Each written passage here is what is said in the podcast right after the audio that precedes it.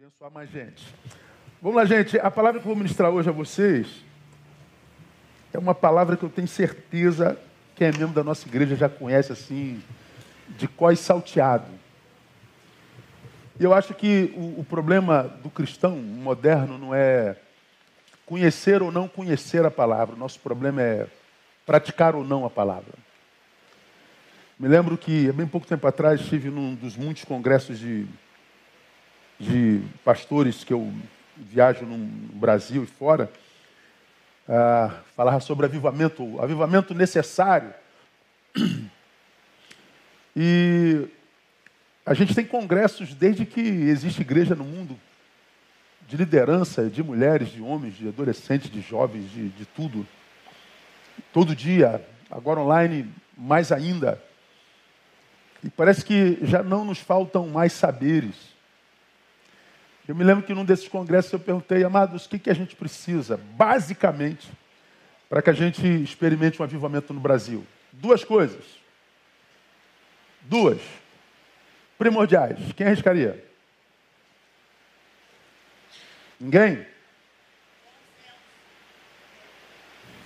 Também, mas primordiais, que não pode faltar. A gente precisa de palavra e oração. Palavra e oração, que é o que compõe um relacionamento. Deus fala conosco pela palavra e nós falamos com Deus pela oração. Nós já aprendemos aqui que a oração é o que transforma nosso encontro com Deus em relacionamento. Porque se Deus falou conosco pela palavra, o Espírito Santo nos convenceu do pecado, da justiça e do juízo, então nós fomos alcançados pela palavra de Deus. Então Deus falou conosco e pelo seu Espírito nós fomos constrangidos, nós fomos compungidos, como diz Atos, nós fomos convertidos. Então ele falou conosco. Nós nos encontramos com ele. Mas se a gente não vive vida de oração, nós não falamos com ele, ora, ninguém continua falando se aquele que ouve não fala também. Ninguém gosta de falar sozinho. Então, quem não fala com Deus, logo, logo para de ouvir Deus. Porque se encontrou com ele, mas não desenvolveu relacionamento. A oração transforma relacionamento, encontro com Deus em relacionamento. Então, se a gente vivesse vida de oração e palavra, haveria um avivamento no Brasil. Por que, que não, há, não, não há um avivamento no Brasil? Só verbal, verbal. É porque a gente sabe que precisa de oração e palavra, mas a gente não ora nem, lê, nem está na palavra como nós deveríamos. Ninguém pode confrontar uma, uma verdade dessa. Então nós sabemos que precisamos. Essa palavra que eu vou compartilhar com vocês é uma palavra que a gente conhece e sabe que a gente precisa de mais e ela é fundamental porque ela é reveladora. O tema da nossa mensagem é Sou da Luz. Será?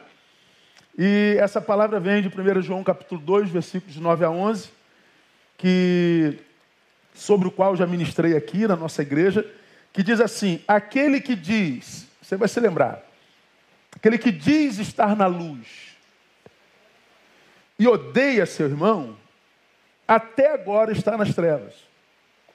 Aquele que ama seu irmão permanece na luz e nele não há tropeço. Mas aquele que odeia seu irmão está nas trevas, anda nas trevas e não sabe para onde vai, porque as trevas lhe cegaram os olhos.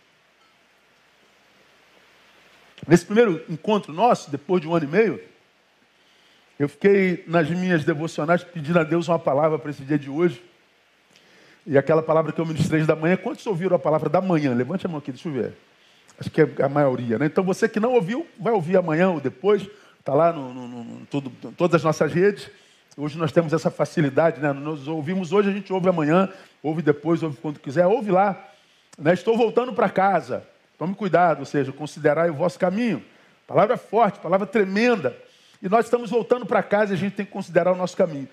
E a outra palavra que eu pedi a Deus ah, era quase uma continuação daquele sermão. Eu, eu, a minha ideia era pregar aquele sermão da manhã, agora à noite, em continuação. Mas ele me levou, me trouxe, mas muito claramente essa palavra que eu quero compartilhar com vocês, em função daquilo que a gente vive hoje, sobretudo no Brasil. Essa essa, esse ódio cada vez mais presente e manifesto. Essa polarização, essa nossa incapacidade cada vez maior de conviver, de viver com. Essa, essa nossa forma quase que insana de ser sociedade que nós vivemos hoje. E isso não seria nenhuma novidade para mim se isso acontecesse somente do lado de fora. Mas a gente sabe que do lado de dentro, de, de dentro, os da fé, parece que nós estamos piores do que os que não são da fé. Eu falei lá na, na passeata do 7 de setembro um, um, um, uh, que tivemos um, episódio onde, porque o pai era de uma vertente, o filho de outro, vai, não vai, deve, não deve, brigaram tão feio que o filho agrediu o pai. O filho bateu tanto no pai que o pai foi parar no hospital. O pai ficou com o olho fechado, olho roxo, por causa de, dessa polarização idiota que a gente vive. Por causa das ideologias que nos sequestraram, que nos incapacitaram de amar gente que a gente ama. Ou seja, de praticar o amor. Depois que esse menino agride o pai, ele cai em si e, e, e vê o, chão todo ensanguentado, o pai sendo levado para o hospital. Ele entra em contato comigo, pastor, pelo amor de Deus, eu fiz uma besteira, me ajude, o que, que eu faço? Meu irmão, eu falei, meu Deus do céu, eu também estou doente, que eu estou com vontade de pegar de pau, arrumar um cabo de vassoura, cara, e, e, e, quebrar você todo. Mas aí eu fiquei quieto, segurei o meu ódio, né? Mas eu vi que, que pelo que eu senti, como eu também estou afetado com esse negócio, eu falei, como que a gente consegue agredir um pai? Por causa de personagens políticos que nem sabem que a gente existe. Que são inimigos na rede, mas se bobear, quando acaba o expediente, vão tomar uma cervejinha juntos. Porque eu e você, brasileiros, conhecemos os políticos. A gente só esqueceu disso. E só tocar nesse assunto, você pode ver que daqui a pouco os haters começam na rede aí. Não tem como falar nisso e não dá briga. O cara se acha no direito de atrapalhar um culto ao Senhor, de atrapalhar o teu culto, de te ofender, de te humilhar, mesmo no meio de um culto ao Senhor, por causa daquilo que nos invadiu e que nos adoeceu, alguns com consciência e outros inconscientemente. É uma insanidade que nós estamos vivendo. Aí essa palavra, porque é palavra de Deus para o seu povo, e nós nos denominamos o seu povo, e nós, como povo de Deus, fazemos essa declaração: Eu sou da luz. A luz de Deus brilhou em mim. Tem certeza, se eu perguntasse aqui, quantos aqui tem certeza que estão na luz de Deus?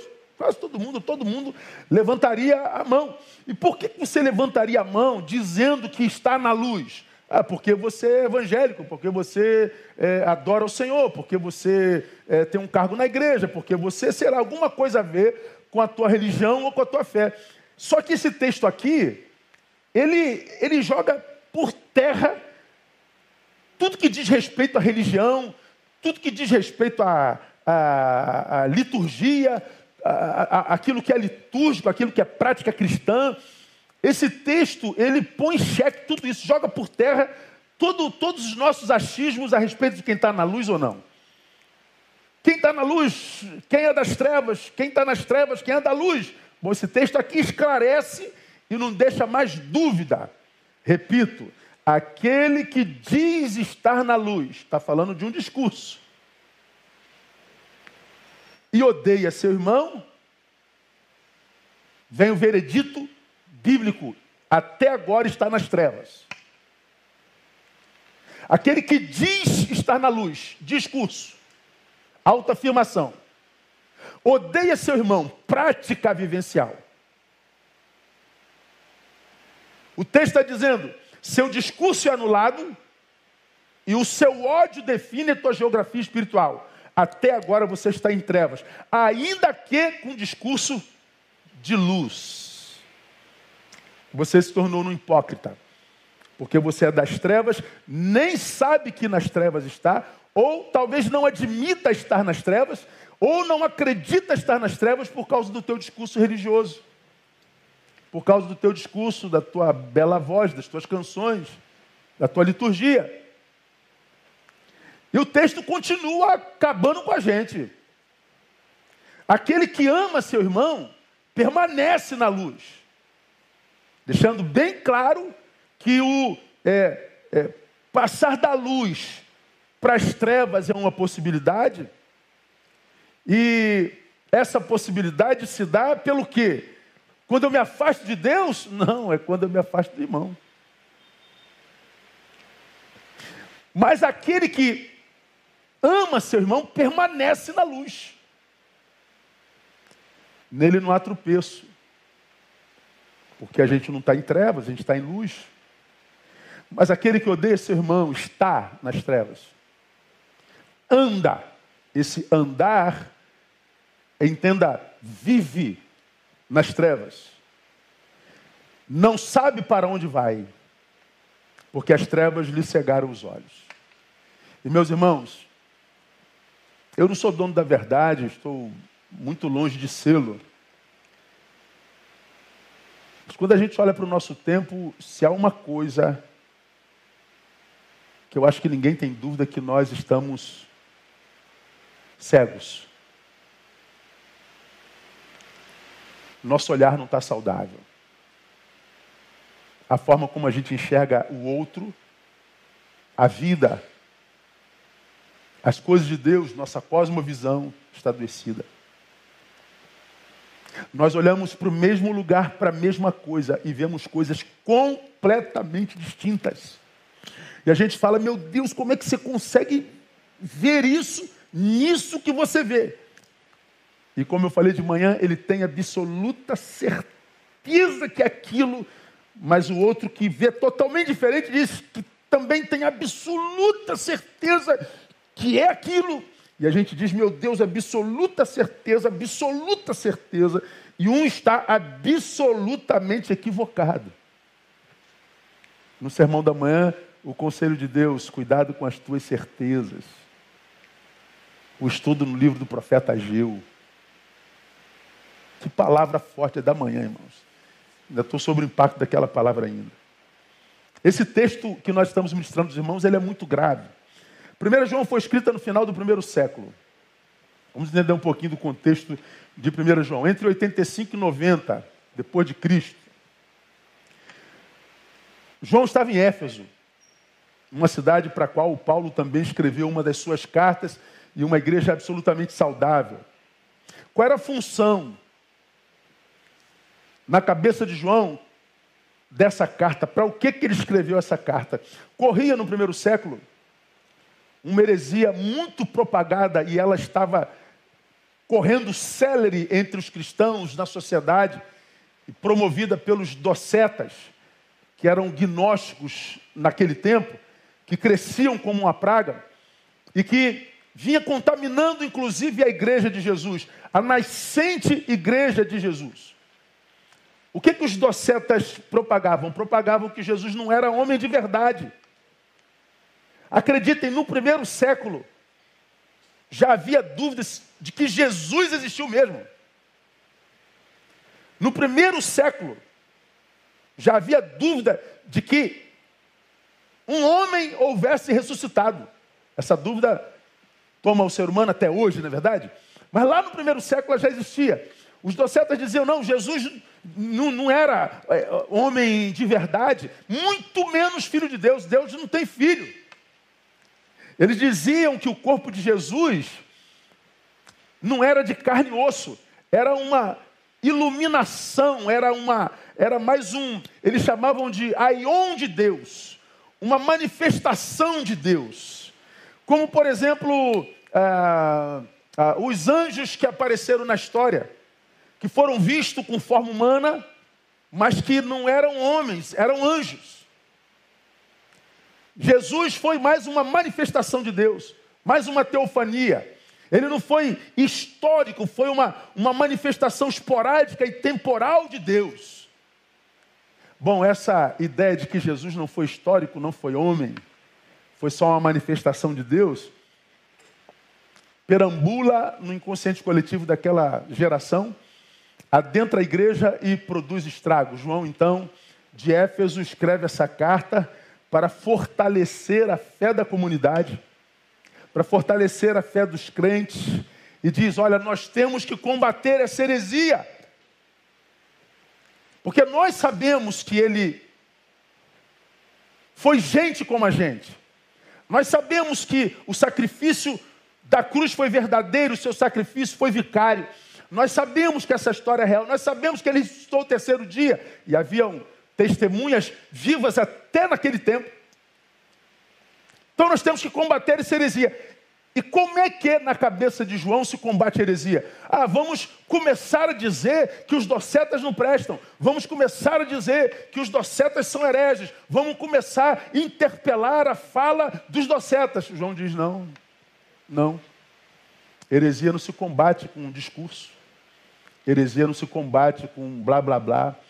Heresia não se combate em debates e encontros teológicos. Heresia não se combate destruindo a imagem do, hereta, do, do herege, não se combate heresia é, tirando o, a credibilidade do herege, não se combate inimigos acabando com inimigos, se combate heresia, como que se combate heresia então? Paulo, a gente combate heresia com testemunho. E qual o maior testemunho para João? A forma como a comunidade do Cristo se trata. Amor. Deixe os docetas falarem. Vivam o amor de Jesus. Vivam esse amor que vocês vêm pregado nesse século todo, o primeiro. Deus não amou o mundo de tal forma que deu Jesus. Jesus não é personificação do amor do Pai, não é Deus encarnado. Não foi esse amor que o levou à cruz por nós. Foi, então demonstre esse amor. Mostrem com o amor que vocês pregam. Mostrem na vida, revelem na vida. Porque a única forma de combater heresia é através do amor. E quem é que combate a heresia? O povo que é da luz. Agora, quem é que está na luz? É aquele que se diz cristão. Não. Quem é que está na, na, luz? É aquele que anda com os discípulos de Jesus de Nazaré. Não. Quem é que está na luz? É aqueles que congregam nossa igreja. Quem é que está nas trevas? Aquele que não é da nossa religião. Quem é que está nas trevas? É aquele que é daquela religião. Jesus está dizendo não. Aquele que diz estar na luz e odeia seu irmão até agora está em trevas. O que define, irmão, quem está na luz ou quem está nas trevas, é a forma como a gente trata, sobretudo, o herege aquele com quem a gente não concorda, aquele de quem a gente discorda, aquele de quem a gente nem gosta. Aí pense comigo, irmão. Como é que você percebe o povo dito da luz se tratando hoje? Principalmente nas redes sociais. Como é que você trata teus irmãos que pensam diferente de você? O que, é que você é capaz de dizer a respeito dele? O que, é que você é capaz de dizer para macular a sua imagem? O que, que você é capaz de fazer para acabar com a credibilidade dele? Pois é, o que você faz revela se você está na luz ou não. Então, se isso é verdade, se o que o texto está dizendo é verdade, seria certo dizer que há muita gente na igreja de Jesus que está em trevas, sim ou não? E você está na luz? De verdade?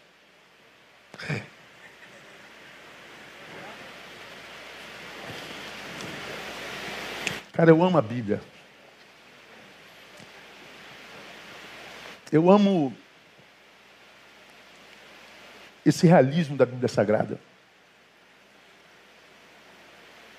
Ela acaba com a gente, cara. A gente, a gente só dá uma empinadinha no nariz, ela vem e pimba na gente. Ah, eu sou o apóstolo. O é, é, que, que você falou para o irmãozinho que, que é do outro partido? Não, ele é do capeta, pastor, porque ele é o demônio desgraçado. Ah, tá. Teu apostolado serve para quê, filho? Para nada. E o pior é que hoje, a gente mata o irmão, a gente denigra a sua imagem. Nós o assassinamos em nome de Jesus.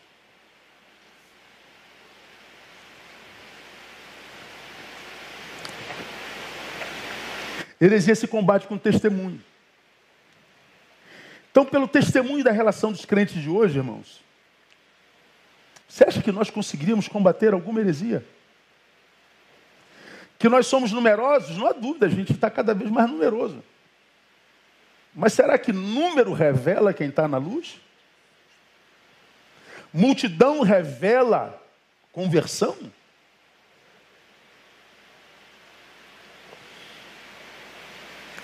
A gente vai vendo palavras que marcaram a história, né? gente que marcou a história. Nós pegamos, por exemplo, Gandhi. Gandhi, quando confrontado, Gandhi citava Jesus o tempo inteiro. Um indiano, um advogado indiano que, pela metodologia da não violência, conseguiu libertar o seu país da dominação inglesa. Um homem que marcou a história, cujo nome todos nós conhecemos.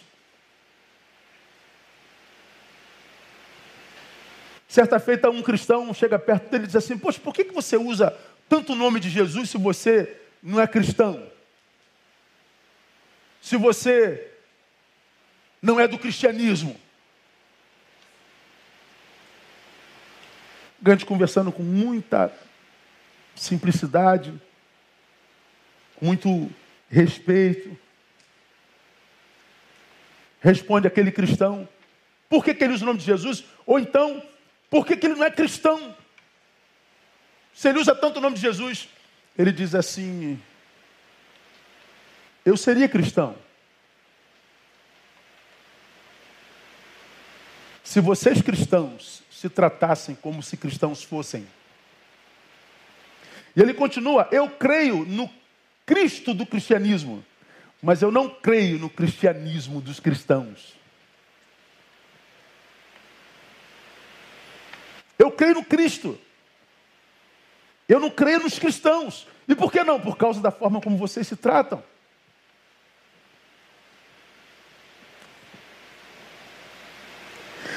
Os puritanos ingleses do século XVII tinham uma, uma máxima que, que lhes seguia. O que tu fazes fala tão alto que eu não consigo ouvir o que tu dizes. Você já ouviu essa frase aqui? O que tu fazes fala tão alto que anula o teu discurso, eu não consigo ouvi-lo. É o que Jesus, pela boca de João, o Espírito Santo pela boca de João está dizendo aqui. Então, o que o texto fala para nós é que existe a possibilidade do seu povo ver uma desconexão entre o que se fala e o que se faz, entre o que se diz ser e o que é. Quando a gente tem essa discussão, a gente não sabe em quem acredita, em quem não acredita, a gente fica confuso. Então vem a palavra e diz: Você quer saber quem está na luz? Olha como ele trata o seu irmão. Eu acho que a gente acha quem está na luz hoje com lupa.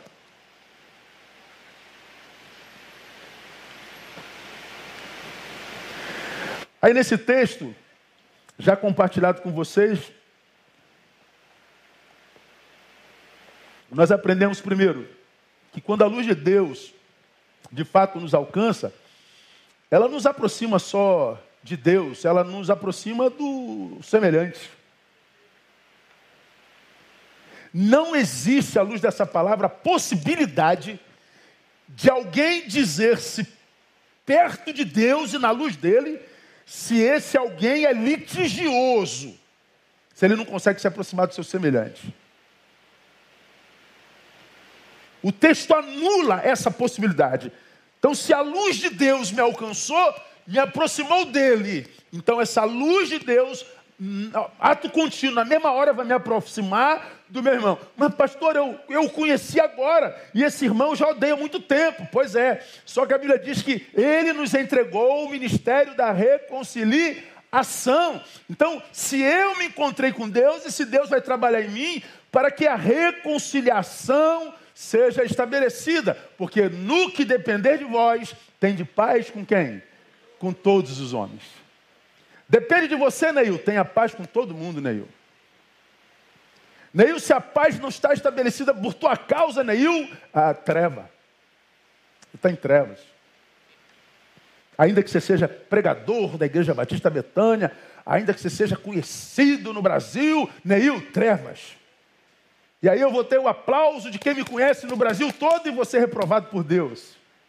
E que me adianta ser reprovado por Deus ser aprovado por todos, ser reprovado por, e ser aprovado por todos e reprovado por Deus, que me interessa o afeto, o carinho, a admiração, a bajulação humana, se o Deus que é o autor da vida, o sustentador da vida, em quem somos, é, vivemos e nos movemos, me reprova? Se é Ele que é a fonte da vida abundante que Ele diz que Ele tem para mim. Então não me interessa a opinião alheia. A opinião que deveria me interessar era a opinião do Criador. Mas o Criador diz: é fácil de saber quem é que está na luz é aquele que se aproximou do seu irmão. Portanto, eu sei a distância que eu estou de Deus a partir da distância que eu estou dos meus irmãos. Sobretudo daqueles de quem eu discordo, dos hereges, dos docetas, dos do lado de lá ou dos do lado de lá. Ah, pastor, é, vamos usar a Bíblia, né? A Bíblia diz que consenso tem entre luz e trevas. Eu não posso me, me juntar com esse pessoal. É, tá certo, luz e trevas não se misturam, não. Mas, nesse caso, quem é treva mesmo? O que está usando a Bíblia diz que não dá para se juntar? Ou aquele que nem conhece a Bíblia diz aí, chega aí, irmão, vamos tomar um café. Jamais com um trevoso como você. É. Quem está em trevas mesmo?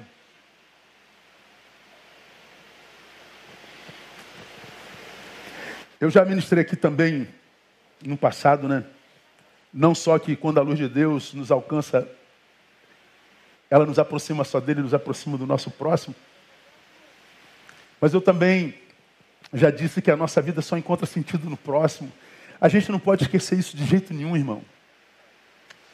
Eu, eu comecei o culto da manhã e da noite agora também, né? Que esse ano todo e meio a gente pregou aqui por nada, por vazio. E é uma coisa horrível. Aí hoje a gente volta, primeira vez no nosso santuário novo, na, na nossa velha igreja de santuário novo, e a gente entra, se emociona por estarmos aqui. Mas você não estava recebendo a mesma coisa em casa? Estava, mas eu não estava do lado desse irmão. Mas você não conhece esse irmão, mas ele está do teu lado. Como que a presença do outro, a, a vida compartida, compartilhada, traz sentido à nossa vida. Porque faz parte da nossa natureza. É como eu acabei de falar, a gente não presta, mas ser humano não presta, mas a gente precisa de ser humano. Você não vale nada, mas eu gosto de você. A gente precisa de você, como nós falamos no início do culto. Nós nos sentimos quando juntos, nós sentimos o senso de pertença, de que fazemos parte de algo, de que nós não somos uma folha ao vento, soprada por esse vento, sem lenço, sem documento, sem destino. Nós temos raiz. Já preguei desse púlpito aqui, quando nós não temos o outro, nem a vitória tem sentido para nós. Você imagina, irmão, você é flamenguista, glória a Deus ou não? Ele está amarrado. Deus tem poder.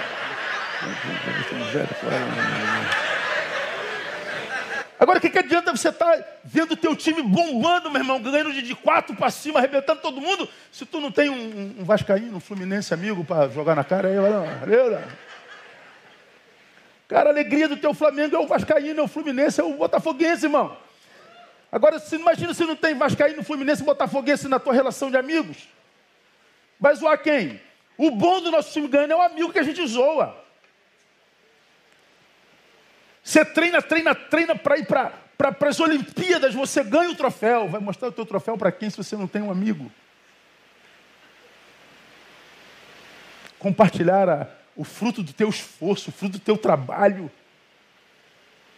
É o outro que dá sentido à nossa existência. O problema é que Satanás sabe disso. E ele, quando quer tirar o sentido da nossa vida, ele não age a priori diretamente na nossa vida, ele tira da nossa vida gente que dá sentido a ela. Guarda essa palavra que eu te dei aqui agora. Satanás pode muito bem me matar alcançando Andréia, alcançando amigos e irmãos que são sustentáculo na minha história, na minha existência, plantando nele a semente da incredulidade a meu respeito maculando minha imagem. Então ele macula minha imagem no coração de gente que ele sabe que é sustentáculo da minha vida, que escreveu uma história comigo. Ele mata a tua vida, não alcançando diretamente apenas a sua vida, mas, por exemplo, me matando em você, que entre os que te alimentam espiritual, eu estou entre eles também. Ele vai matando no nosso caminho o que eu chamo de pessoas fontes. Gente em quem a gente bebe, gente em quem a gente se alimenta. Ele vai matando na nossa vida pessoas descanso, gente em quem a gente descansa, que são cada vez mais raras, porque o que a gente tem hoje é gente perturbação. Gente que a gente não chamou na nossa vida, mas se mete o tempo inteiro. Ô gente chata essa gente de hoje. Ô gente chata. Em quem que você descansa? Quantos seres humanos descanso você tem? Em quantos seres humanos, indivíduos, você se alimenta? Pois é, o diabo sabe que ele pode matar a tua vida lentamente, acabando com as tuas fontes, nos separando uns dos outros. E como a nossa relação hoje é tão rasa, né? Porque é uma relação imaginária, a gente se relaciona por rede. A gente segue gente que a gente não conhece, a gente admira gente que não conhece, a gente tem como celebridade gente que nunca produziu nada, senão aqui na rede. Se desligar o botão, a vida dele acaba. Se der um bug no, nos sistemas do mundo, ele some, porque ele não tem produção real nenhuma. É só internet, cara. Pega aí os, os, os meninos que têm mais seguidores no planeta. Veja o que, que eles produzem: nada. Mas são os ídolos dessa geração. Enquanto as pessoas fontes, as pessoas descanso, elas são cada vez mais raras. Um dos textos mais preciosos para mim está entre as palavras da carta que Paulo escreveu à igreja que estava em Filipos, aos filipenses, sobre a qual também já preguei aqui, você se lembra disso. Dou graças ao meu Deus todas as vezes que me lembro de vós. Esse texto é lindo, eu já preguei sobre ele. Paulo está dizendo que tinha uma relação tão tão nevrálgica com aquela igreja dos Filipenses. Ele carregava aquela igreja na mais alta consideração e afeto, e ele, longe da igreja, escreve uma carta. Ele começa dizendo: Eu dou graças ao meu Deus todas as vezes que me lembro de vós. Ele está dizendo: Olha, eu me lembro de você, louvor brota. Dou graças a Deus, eu louvo a Deus. Quando eu penso em vocês, Paulo está falando de uma relação tão intrínseca que ele está dizendo: vocês não precisam fazer mais nada para me abençoar, bastam existir. Vocês existem, e quando eu lembro da sua existência, a minha vida é abençoada e eu louvo ao Senhor. Como Deus procura adoradores, porque você existe. E ao me lembrar de você, eu adoro, eu sou achado por Deus, porque você existe, Deus me acha. Você tem gente assim na sua vida? Hoje é cada vez mais raro. Hoje o que a gente tem é gente que depois de um dia trabalhoso você vai deitar na sua caminha, gostosinha, aí você deita, aparece a imagem deles. Que desgraçado, miserável, aquele já da mãe, maldito do inferno. Aí tu rola para lá e ele está lá. Aí vai no banheiro, vai no banheiro, aí tu senta lá e ele está aqui contigo no banheiro. Aí vou, vou, vou, vou comer uma fruta, tu vai lá, tá no, aí tu vai deitar, agora eu vou dormir. Aí está lá na tua cabeça tirando teu sonho. Acontece assim ou não acontece? Acontece com todo mundo. Cadê o outro? Que quando a gente deita, lembra dele e diz assim, Deus, que, que pessoa maravilhosa. Muito obrigado por essa vida, Senhor. Muito obrigado por essa minha amiga, por esse meu amigo. Muito obrigado pelo meu pastor, pela minha mãe, pelo meu pai. Sei lá quem. Essas pessoas estão sumindo. Porque a gente não consegue mais amar o outro que pensa diferente da gente. E por que, que a gente não consegue amar? Por causa da diferença ideológica, de ideia? Não. É porque nós estamos em trevas. acusando de em trevas estar o outro.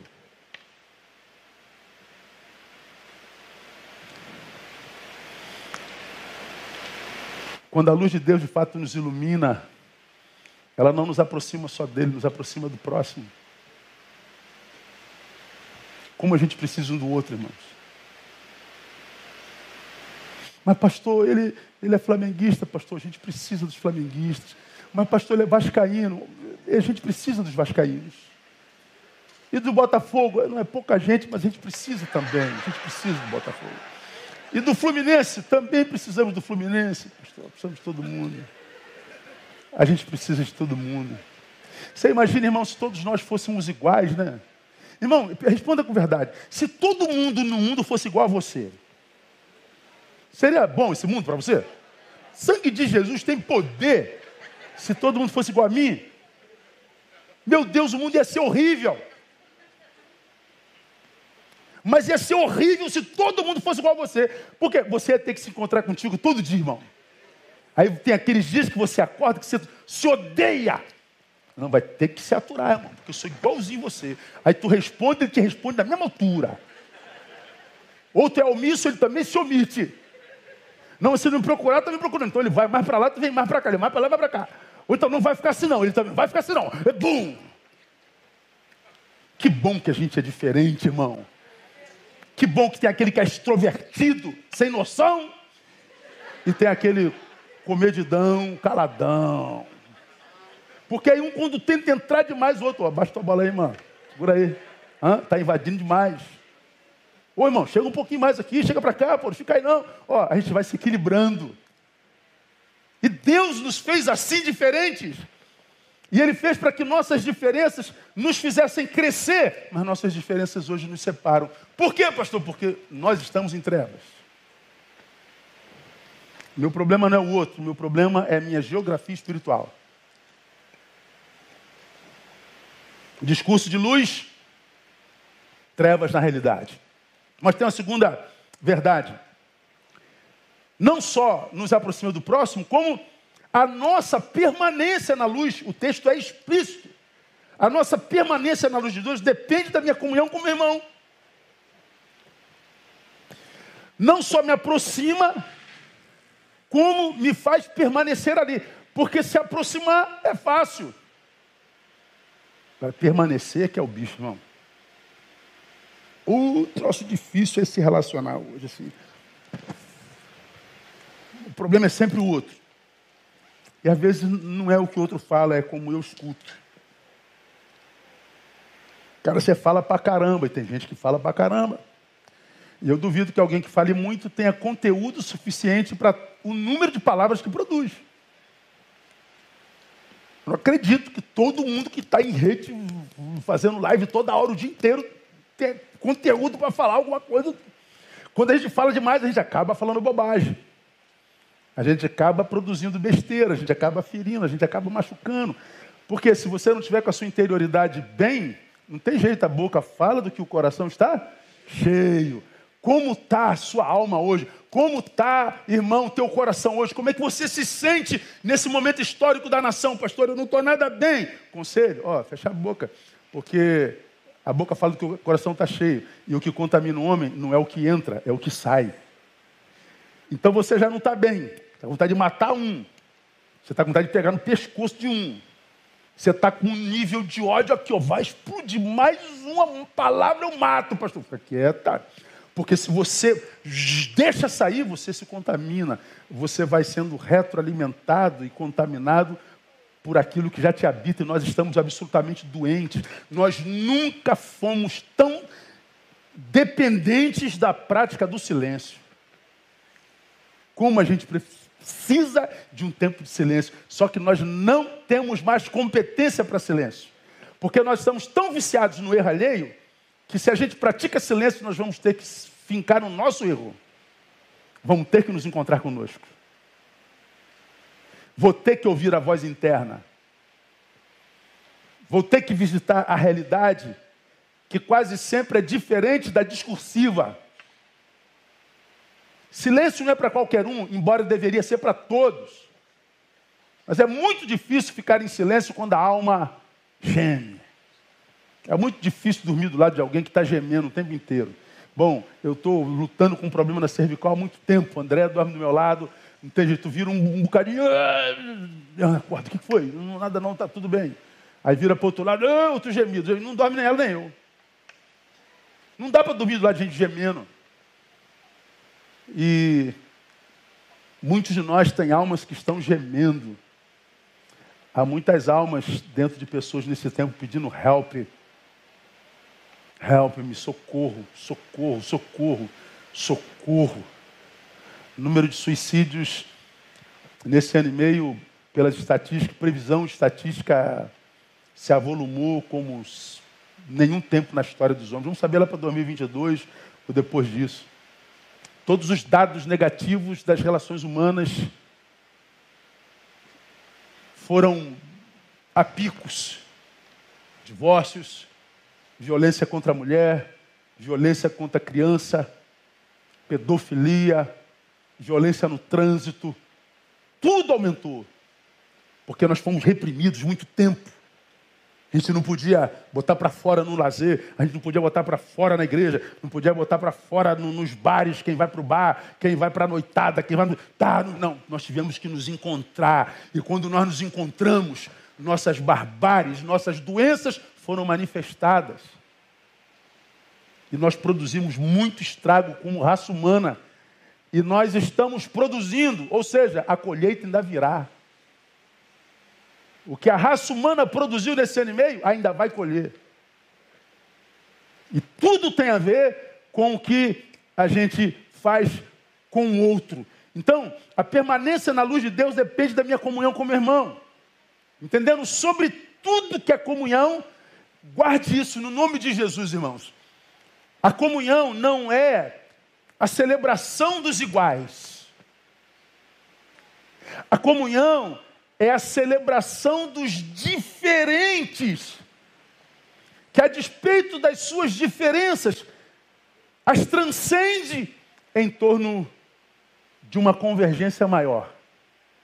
No nosso caso, deveria ser o amor. Ah, eu discordo de Tiago completamente, pastor. Ok, divergência. Comunga com ele então. Como? Ele é totalmente diferente de mim. Pois é, transcende a diferença em torno de uma convergência maior. O amor que vocês devem sentir pelos outros deve ser maior do que a diferença que os separa. É verdade, né?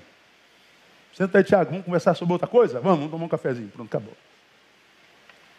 Mas quando a gente está doente, o que, que a gente quer? Comunhão não, a gente quer ter razão. A gente quer ganhar o combate. Eu não quero comungar com o Tiago, eu quero convencê-lo de que ele está errado. Eu não quero comungar com o Tiago, eu quero diminuí-lo. Eu não quero comungar com o Tiago, eu quero acender em cima dele trevas. Na luz não há competição, irmão. Na luz a gente briga para quem vai servir. Por quê? Porque a gente é bom? Não, porque a Bíblia diz que o maior de todos será servo de todos. A gente serve porque a gente se ama. E a Bíblia diz que quem serve é o maior de todos. Não é quem vence o irmão. Não é quem ganha o debate. Não é quem humilha. É quem serve.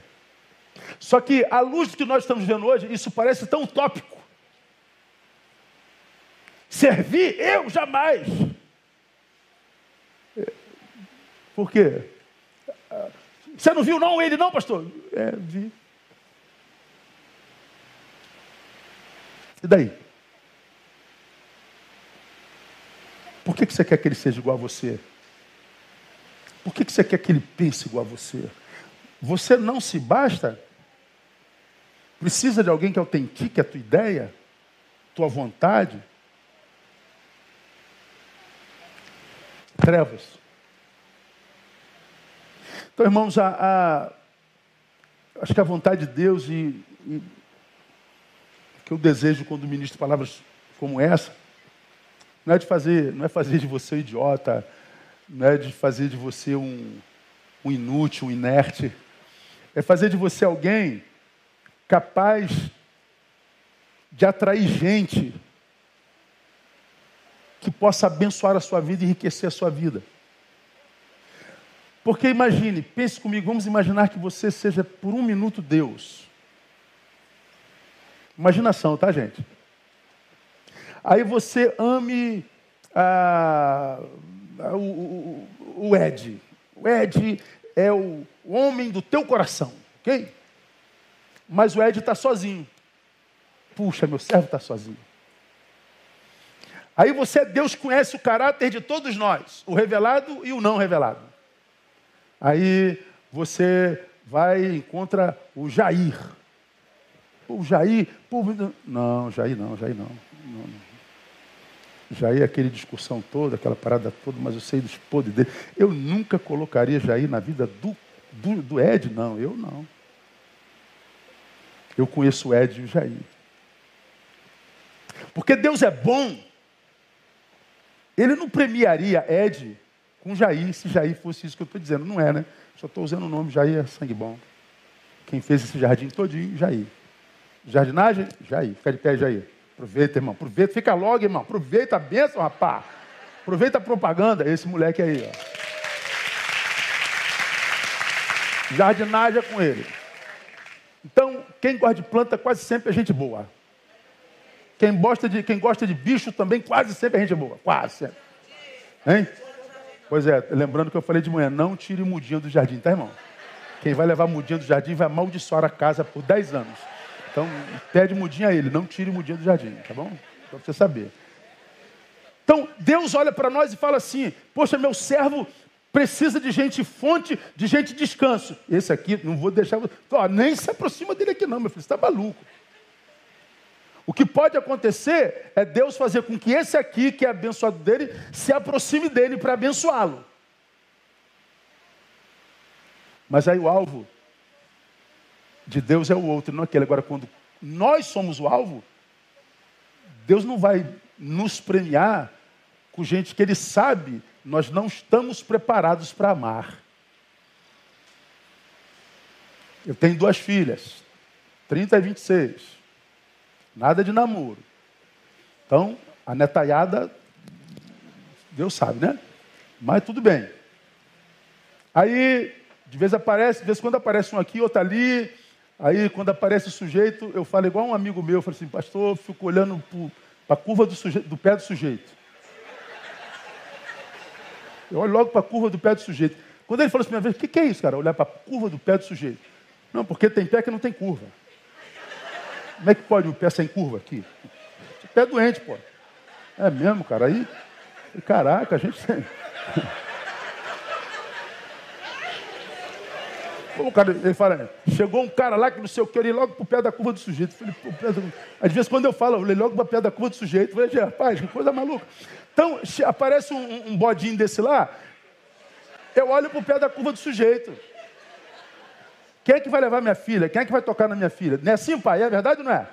Pois é, você tem uma filha de dois anos, você já se preocupa com o namorado dela? Já está preocupado com o pé da, da curva do pé do sujeito, né, cara? É assim. Você acha que Deus não se preocupa conosco? Você acha que Deus vai me dar alguém amado para sofrer comigo? Para ser maltratado por mim? Só porque é diferente de mim? Porque tem uma religião diferente da minha? Tem uma cor diferente da minha? Tem uma ideologia diferente da minha? Não, vai ficar sozinho mesmo. Ou vai encontrar com gente que te maltrata da mesma forma como você maltrata a gente boa. A minha relação com Deus depende da minha relação com os meus irmãos. E o diabo sabe disso. E por que, que você acha que o diabo despende tanto esforço para nos separar? Por que, que você acha que arracha o tempo inteiro, em todo lugar, no mundo inteiro? Por que, que nós estamos em litígio o tempo inteiro? Ele o faz para nos afastar, não só um dos outros, mas nos afastar da luz de Deus. Ele me afasta de você, joia, porque ele quer me levar para as trevas, nas trevas ele me pega. Ele quer divisão da igreja, ele quer divisão do ministério, ele quer divisão da célula, ele quer divisão do time, ele quer divisão de tudo. Porque quando a gente se separa do irmão, a gente trevas. A nossa permanência na luz depende da minha comunhão com meu irmão. Vamos terminar. Quem abre mão da comunhão com o próximo, à luz desse texto, perde o sentido e a direção da própria vida. Porque o texto está lá claro, olha, claro. Mas aquele que odeia seu irmão está nas trevas, anda nas trevas, não sabe para onde vai, porque as trevas lhe cegaram os olhos. Está perdido. Meu irmão, se tem uma coisa que me espanta nesse tempo, é o número de gente perdida. Em todas as idades. Não é só o adolescente que terminou o segundo grau e não sabe que faculdade fazer. Poxa, normal, é normal o adolescente não ter uma, uma, uma profissão definida nessa faixa. É normal. Mas não, é, é gente que já saiu da adolescência há muito tempo, é gente que já tem profissão, é gente que já está formada, é gente que já está trabalhando. Mas, a despeito de já estar alocada, inclusive socialmente, ainda está perdido. Caraca, não é isso. Eu também não sei o que é.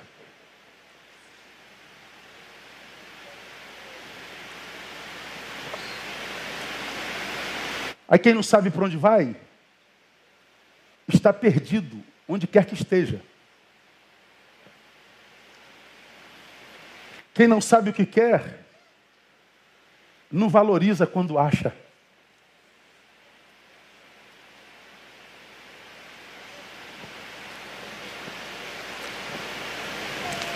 Porque tantos estão assim? Claro que toda regra tem sua exceção. Porque a luz de Deus existe sobre tudo para iluminar o caminho que nos leva em direção ao próximo.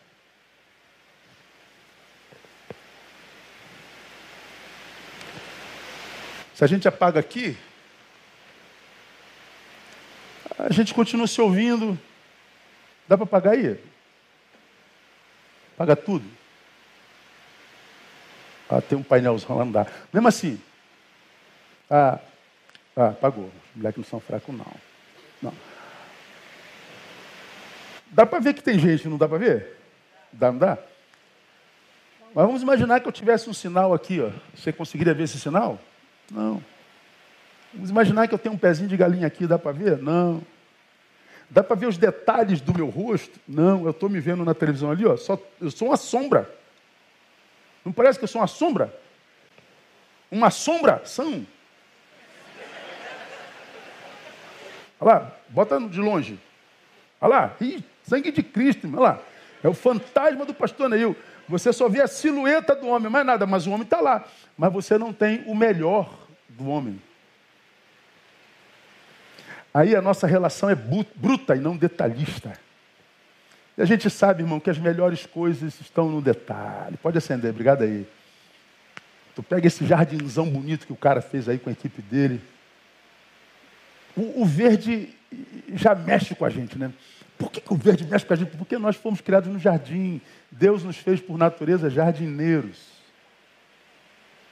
Todos nós somos do mato. A pedra, o prédio é nossa invenção, mas todos nós somos do verde. Por isso, quando você da cidade está louco de cansaço, mesmo eu vou dar uma viajada lá na roça, aí tu vai na roça ver a vaca, ver o boi, ver o galo, oh, meu Deus, sente cheiro de mato, meu Deus, como isso me faz bem? Porque você é de lá. Aí você vê esse jardizão lindão, tudo bonitão, mas daqui a pouco o cara bota uma pedrinha branca. Caraca, meu, olha como é que é essa pedra. Daqui a pouco vi um cascalhinho de, de árvore aqui do outro lado. Meu Deus. Aí misturou essa grama desse tipo com aquela grama. Eu falei, caramba, meu, que coisa linda. Detalhes. Os melhores perfumes nos vidrinhos desse tamanho, pequenininho. Detalhes. Se eu estou em trevas, eu caminho. Mas eu perco os detalhes da vida. Eu perco a sensibilidade para ouvir os sons que fazem bem Semana passada eu e André estávamos no monte, 33, comemorando 33 de casado, 35 juntos. A gente abria a janela, o que, que eu via? Passarinho. passarinho. A gente abria a janela, estava meio seco lá, mas tinha aquele. Como é o nome daquela árvore amarela lá? Um ipê amarelo gigante. Você abria a janela, aquele pesão sorrindo para você. Falei, meu Deus, que coisa linda, que coisa maravilhosa. Pode procurar no meu, no meu Instagram que está tudo lá. Tudo publicado lá. Tá não? Publicou não? É, mas nós tivemos jantares maravilhosos, almoços maravilhosos, caminhadas maravilhosas. Fio, fio, é isso aí mesmo, também. Maravilhosos, maravilhosos. É, não é porque não se publica que não se vive, como também não é porque que se publica que se vive. é o outro. Está nos detalhes. A gente senta para sentar, a gente senta para jantar. Uma luz morna. O que alimenta é a comida. O que mata a fome é a comida. Mas quando tem uma velhinha, ah, aí tem um buquezinho de rosa, nós homens nem vemos, mas a mulher. Ou então está lá o buquezinho de rosa, a gente pega, bota assim embaixo da mesa, na janela. A mulher quase morre, né? Você tá maluco? O que, que foi? Bota essa planta no lugar, mas é só uma plantinha. A mesa está muito cheia. Nós, para gostar de homem, só mulher mesmo. Aliás, não, né, mudou agora. Eu, agora.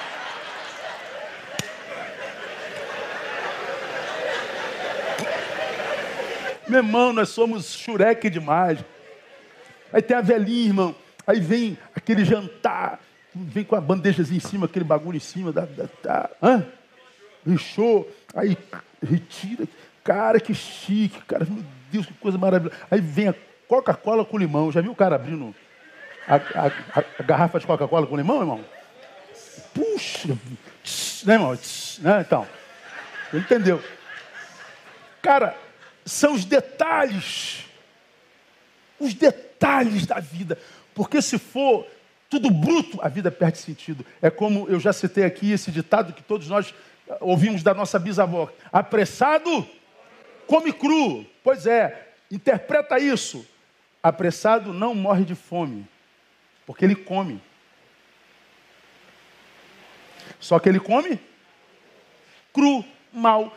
Ele come o básico para manutenir a vida, mas ele perde o prazer da comida. Mal passado, bem passado, ao ponto. Ponto para bem, por favor. Aí vem aquele tempero, irmão, que é a mesma carne que o apressado comeu, só que sem sabor. É no sabor que está o prazer. O que te engorda é o sabor. Porque o sabor é tão bom que você não consegue comer só o que precisa. Você come mais, passa a comer o que dá prazer. Você come um quilo no, almoço, mas 300 se alimentava, estava bom. Mas está tão bom que você come mais 700 gramas. E os 700 gramas que te engorda. Porque a gente não consegue fazer da comida só algo básico para manter a existência. A gente quer tirar da comida prazer. E o prazer está nos detalhes.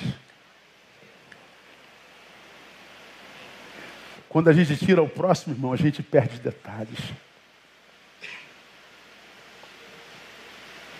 A gente está um ano e meio longe, em, em obras e remodelando ministério, missões, um monte de coisa que vai, vai ser comunicado com vocês. E tanta coisa que a gente teve que viver, tanta coisa que a gente viveu nesse tempo. E tantas coisas que eu ia fazer, André falou assim, peraí, pensa um pouquinho mais. Aí nós vamos falar assim, hum, mas vem, vem. Tá, fala aí. Lá vem ela, isso mesmo, lá vem ela. Então, pensa, ele vai, fala, fala, fala, fala, fala. E olha que a gente já está certo que é aquilo. Já sei que é isso, já vai ser isso. Claro que é isso. Não tem nem outra forma de chegar a isso. Espera aí, Ih, lá vem ela, vai estragar minha, minha, minha parada.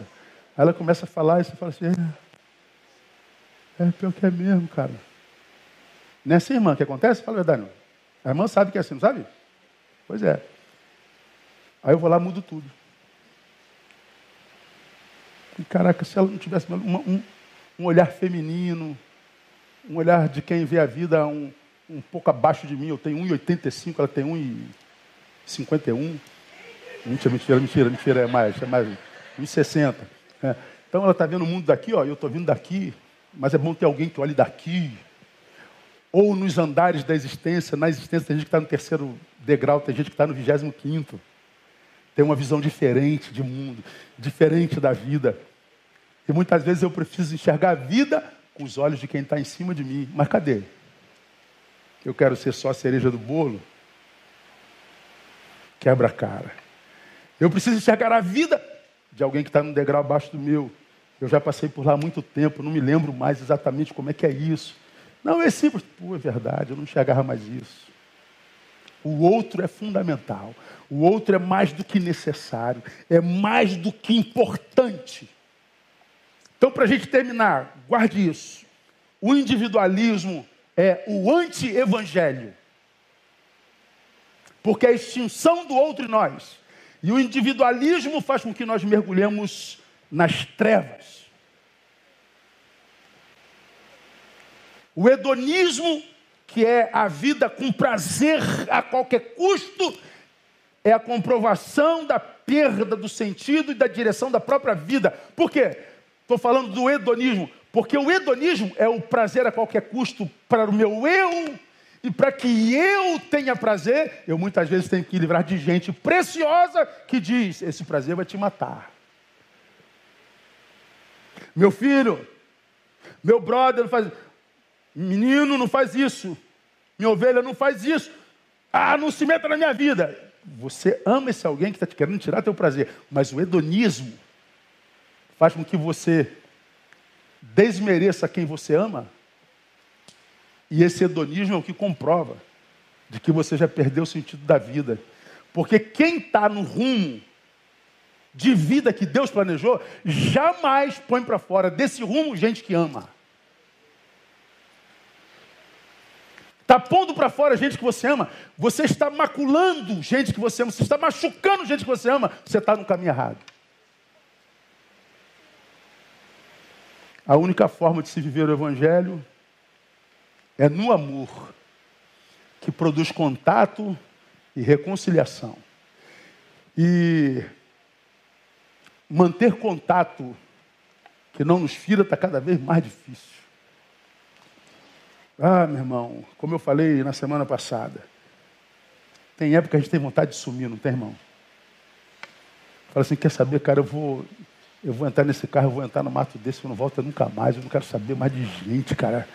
Você tem medo de andar na rua, você tem medo de gente que para de moto do teu lado, você tem medo de, de bala perdida, o Rio de Janeiro está um perigo danado. E você, meu Deus do céu, esse mundo vai acabar, esse mundo, meu Deus, nós estamos sentados no barril de fogo. Tem hora que você dá vontade de desaparecer do mapa. Desapareça por pouco tempo, depois volta, respira e volta. Porque a gente precisa do outro. Como eu falei domingo passado, eu, eu, eu tenho por natureza, é, eu sou absolutamente introvertido. Eu sou endógeno, não sou exógeno. Então, eu me relaciono muito bem com a solidão, com a solitude. Quer me ver bem, me veja, me deixa sozinho.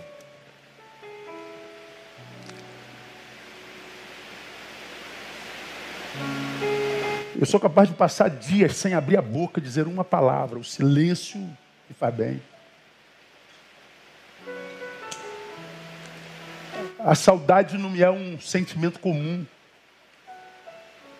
Mas você não pode ser assim. Fala com o papai do céu, irmão. Não pedi para ser assim. Como eu falei ano passado, eu não escrevi uma carta a Deus, eu vou encarnar quando? Ou você vai encarnar em 1 de agosto de 66. Então, em junho de 66, olha aqui como é que eu quero ser. Não, não é assim não. Ele nos faz cada um do jeitinho. Esse dedinho é completamente diferente desse aqui. E esse dedão aqui é completamente diferente do cotovelo. Mas todos eles fazem parte do mesmo corpo. Todos nós fazemos parte do mesmo corpo. E todos são importantes no corpo, do jeitinho que são. Então, viver isolado, longe, sozinho, pela minha natureza, pela minha personalidade, seria fácil. Mas se eu faço isso, eu me auto-saboto. Como eu preguei na quarta-feira, a Bíblia diz que não é bom que o homem esteja só, mas também não diz que é bom que a gente vive em bando. Porque não dá para extrair do bando, ainda que seja um bando composto por gentes preciosas, a preciosidade dessa gente que compõe o bando. Porque eu posso estar aqui com, com, com, com 20 pessoas, gente preciosa, mas não dá para extrair da Renata o que eu extrairia se eu tivesse a sós com ela ou com mais um. Em bando, o que há é personagens. Um querendo impressionar o outro, um querendo ser mais inteligente, um querendo ser mais. Então a gente precisa de amigos, a gente precisa de gente que nos ajude a melhorarmos, a nos, a, a, a nos melhorar e que a gente possa melhorar alguém. Gente que nos aproxime de Deus, gente que nos ajude a extrair de nós a nossa melhor versão, gente fonte, gente descanso. Para que a gente possa ser gente fonte, gente descanso para alguém também. Então, meu irmão, ah, vivemos um mundo de ódio, de competição, portanto, um mundo de trevas. Faça parte disso não. Discorda com amor, discorda com respeito, discorda com reverência. Porque aquele herege com o qual você briga é alguém por quem Jesus morreu também. E que de repente Deus quer fazer-se conhecido a Ele através de você. Mas você está em litígio com ele. Trevas. Nós não sabemos quanto tempo a gente tem de vida. E eu já falei aqui para vocês mil vezes. Ontem eu tinha 35 anos. Anteontem eu tinha 25. Antes de anteontem eu tinha 15. Hoje eu tenho 55. Amanhã eu estou com 70. Passa assim, ó. E eu não vou perder tempo tão precioso que passa tão célere vivendo em trevas por opção. Como assim, pastor? Abrindo mão do privilégio de amar e comungar, de se dar bem com seus irmãos. Então, essa palavra é para você que é litigioso, você sabe que é litigioso, você sabe que é beligerante, você acha que está cheio de razão e o mundo inteiro está errado. Jesus ama tanto você, que ele trouxe você aqui para ouvir isso. E Ele quer voltar a dar sentido à tua vida, à tua existência. Ele quer fazer você voltar a sentir a alegria de estar vivo e de viver essa vida, exatamente essa vida que você está vivendo, só que de outra forma. Em comunhão, não em litígio. Comunhão. Amém, minha igreja? Recebe essa palavra como vinda do Pai? Aplauda ele bem forte. Aleluia.